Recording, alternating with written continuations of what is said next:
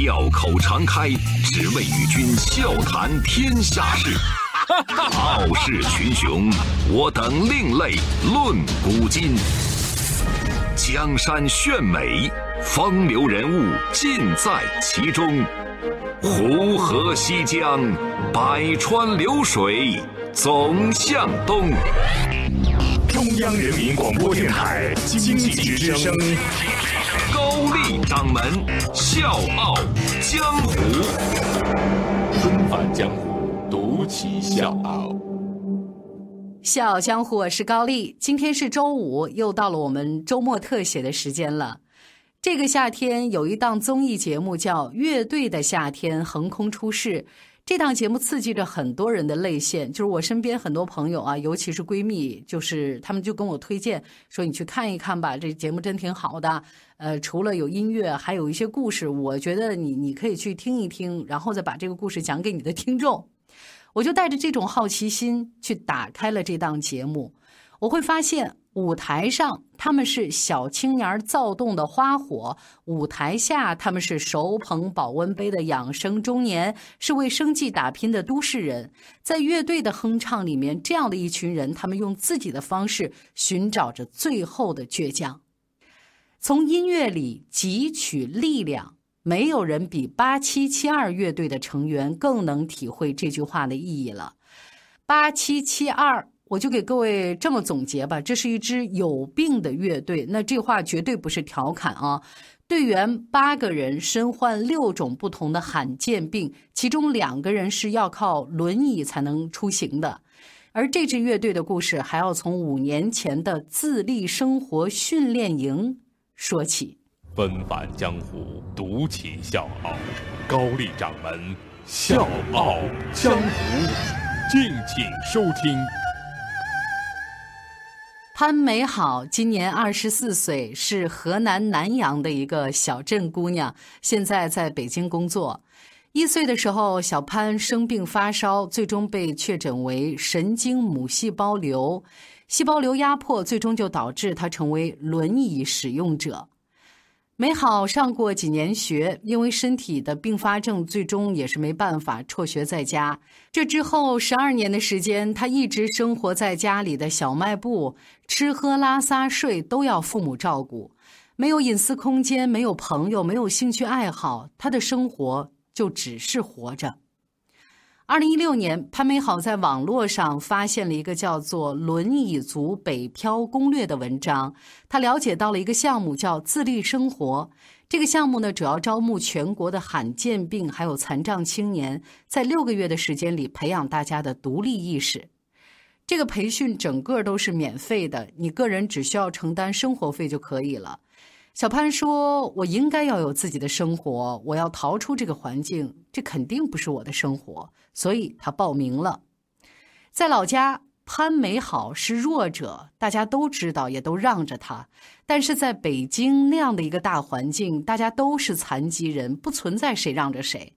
想要进京，就必须说服爸妈。那小潘呢，想了一个招儿就是从家到地铁这两公里，他要滑行啊，用这种方式来证明自己是可以的。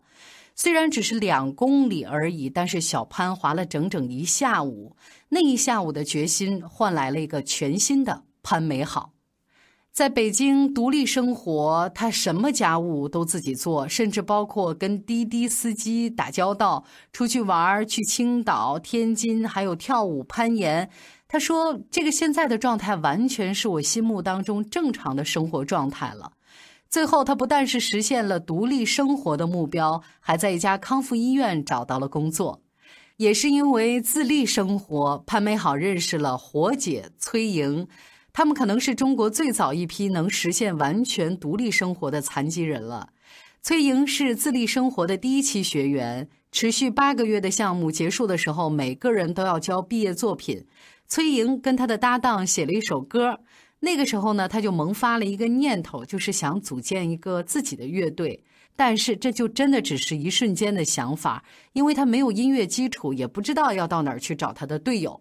半年以后，第二期自立生活开课，有一个小伙伴就问崔莹：“哎，您那个乐队筹备的怎么样？怎么没动静了呢？”哎，这个时候崔莹突然才反应过来，哎呦，大家好像都挺有想法，挺感兴趣，不是说那种说说就算了的。他就下定决心要做这件事情，他就马上建立了一个微信群，商量是不是真的可以组成一个乐队。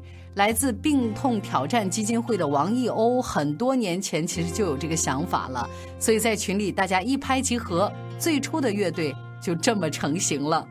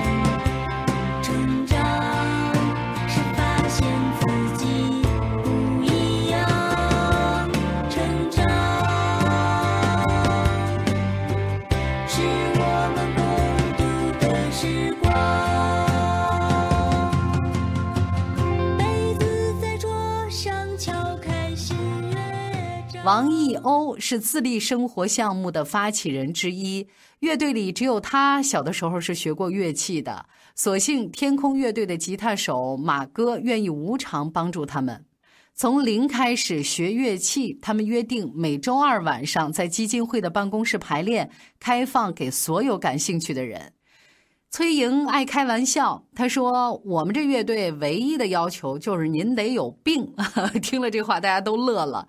就这样，一群罕见病和残障人士玩起了乐队。他们乐队的名字叫八七七二，其实是病痛挑战的拼音首字母 B T T Z 的变形。这名字呢有点拗口，但是作为病友，他们清楚病痛挑战的含义。崔莹患有成骨不全症，就是我们经常说的瓷娃娃。弹吉他按住和弦，就这么一个动作，他就得使出浑身的劲儿。他要把所有力量都送到手指上，尽量的让和弦发出声音。这么练习一晚上，第二天崔莹的胳膊一定会很疼，连穿衣服都很吃力了。身体脆弱的一面在音乐面前展露无遗，但这一切相比第一次走出家门都不算什么。之前，崔莹把自己在家里关了整整十年。十年以后，第一次出门，崔莹觉得好像这个环境不适合我，这是我要待的地方吗？我是不是应该回去？她觉得外面太刺眼了，亮到感觉都灼伤了，树和楼都太高了，看天空的时候我都觉得好晕呐、不舒服，很压抑。我想快点走，很快就又回来了。当然，现在的崔莹呢，早都不是第一次出门时候那个感觉眩晕的崔莹了。她是八七七二乐队的主唱，朋友跟她开玩笑说，这家里已经关不住她了啊，盛不下她了，有机会就要想法子出去看看。就这样，崔莹的奢望和幻想成了现实。有几个志同道合的朋友，拿着不一样的乐器排练、唱歌，一起把笔下的音符打磨成一个精致的作品。他觉得这事儿太美好了。八七七二乐队的出现，对崔莹来说是梦想照进现实。第一次在指导老师马哥的工作室，他们排练自己的原创歌曲《脆弱的力量》。那个时候，让他砰的一下就发现。这不就是这些年我幻想的场景吗？那一刻，我真的感觉我这辈子都没有遗憾了。当然，为了音乐，崔莹也付出过代价。她断过左胳膊，用她的话形容就是像双节棍一样，就在那儿晃来晃去的。那好像就不是我的胳膊。那年呢，快到元旦演出，她摇自己的这个轮椅过门槛儿，一不小心呢，就从轮椅上给摔下来了。对她来说，就像噩梦一样。那个时候，那是出生以后最严重的一次骨折，左胳膊里的骨头完全都断了。崔莹说。自己当时真的有点大意了，实在太不关照自己的身体了。其实他说的这个不关照，在普通人眼里不过是不值一提的细节，什么一到门槛抬脚就走了，几层台阶我迈上去就是了。但是像崔莹这样的瓷娃娃，就要小心翼翼的过一生。相比热情开朗的北京姑娘崔莹，乐队的主音吉他手程丽婷看起来好像有点呃，高冷范儿。丽婷呢也是坐轮椅的，她是一岁多的时候呢得了小儿麻痹症瘫痪的，在老家农村，丽婷在家里面排行老三，上面有两个姐姐，她下面还有个弟弟。到了适龄入学的年纪，妈妈每天都抱着他去村里上学，村里人就特别不理解。这是老三，还是个病娃娃，你让他读书有啥意思呢？好胳膊好腿的孩子还学不出来呢，你就别整天抱着这个娃娃在这瞎费功夫了。再后来，爸妈到北京打工，丽萍也跟着来了。她说：“来北京真的改变了我的一生。”丽婷骨子里的倔强、爱冒险、敢尝试，所有的一切都被释放了。她自学英语、设计、开网店，甚至普通人都不敢做的高空跳伞和潜水，她都做了。嗯，可能我跟别人的区别只是，我做事情的时候是坐在轮椅上的。让更多人想不到的是，丽婷还是一个有九年驾龄的老司机。所以很多人应该很好奇，就这么一个坐在轮椅上的姑娘，她要怎么开车呢？我来告诉各位：坐轮椅滑到车的旁边，挪到主驾驶位置上，旁边有人就让人帮忙把轮椅拿到后备箱；没人，他就把轮椅拆掉，一个零件一个零件的拿到副驾驶上。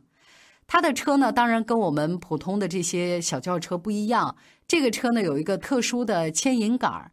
右手上抬是油门，下压是刹车。每个礼拜他都开车二十公里去乐队排练。丽婷说过这么一个故事：说八七七二首演结束，有一次所有人都离场了，台下只剩下一个患有脑瘫的大学生。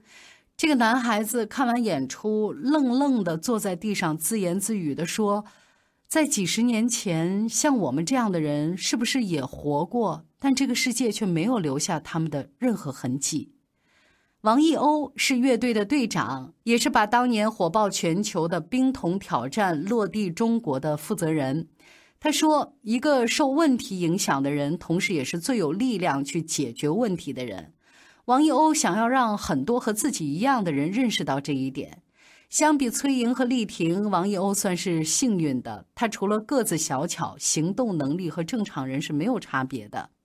各位，你可以想象一下，就是这么一群音乐零基础的人，他们在一起组成一个乐队，这个变化必然是慢慢发生的。崔莹骨折之后，过了五个月才重新拿起吉他，她几乎要从头再把和弦练一遍，花了十个月才重新弹响 F 和弦。对丽婷来说也是一样，打开节拍器，频次选择从九十到一百，再到一百二。他们的辅导老师马哥想让他先练一百四，形成一个肌肉刺激，再回到一百二，这样就能很稳。所以每天回家，丽婷都会花一个小时的时间练琴，那是属于她的独处时光。丽婷说：“专注到一件事情上的那个感觉特别好，你们都可以试一试。”但其实专注感不是做每一件事情都会有的，丽婷也只有在练琴的时候才会有这种感觉。八七七二乐队从来都不接商演，最开始是在基金会的办公室排练，后来他们被投诉了，嫌他们闹，只能租场地。每次的费用呢，也都是乐队成员自己来均摊。乐队唱的歌也都是原创，他们要用音乐打破一些固有认知。没有阳光就去看星光，不被看见就用力的歌唱，这是他们的歌词。很多人听着这歌，听着歌词，唱着唱着，听着听着就会哭起来。有一位职业蹦床运动员高位截瘫，看完八七七二的演出之后特别感动。后来连着两次排练，他都让妈妈推着自己去。崔莹他们排到几点，他就几点走。他在乐队成员身上看到了一种有力量感的活法。大家好，我是笑傲江湖推广天使李小糖包，想提醒您在公众微信搜索“经济之声笑傲江湖”，关注我们，支持高丽掌门，因为他是我小姨。啦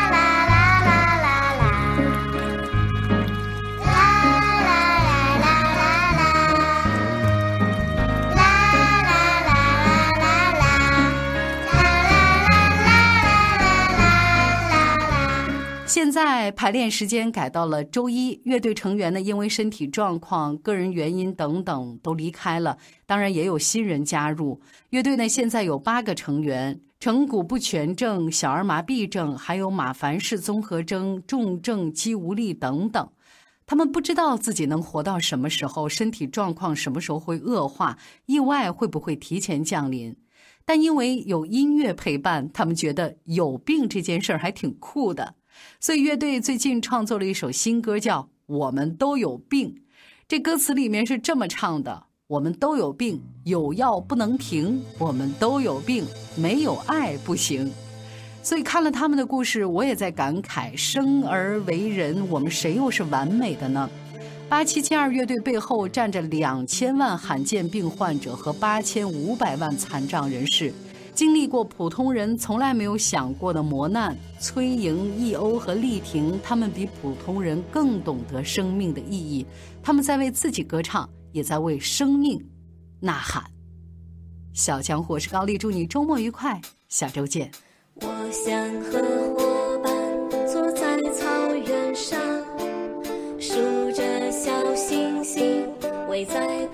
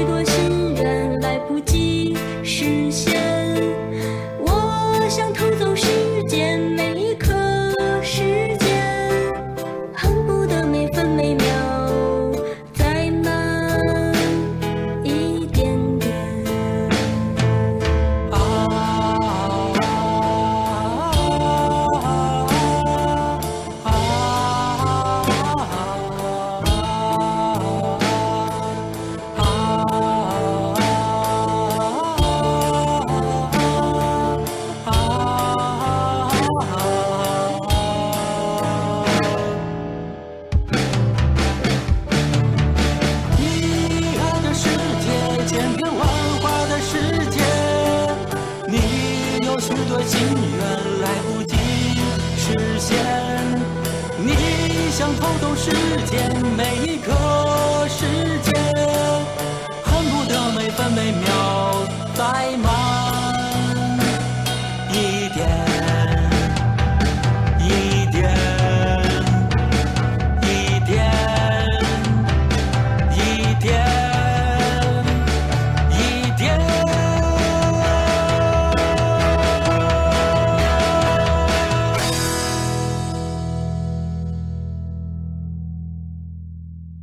时间年轮缓慢转着带走一切，直到死亡那天来临，记忆涌现。我们的生命犹如三月的天，偶尔也会狂风暴雨，最终回归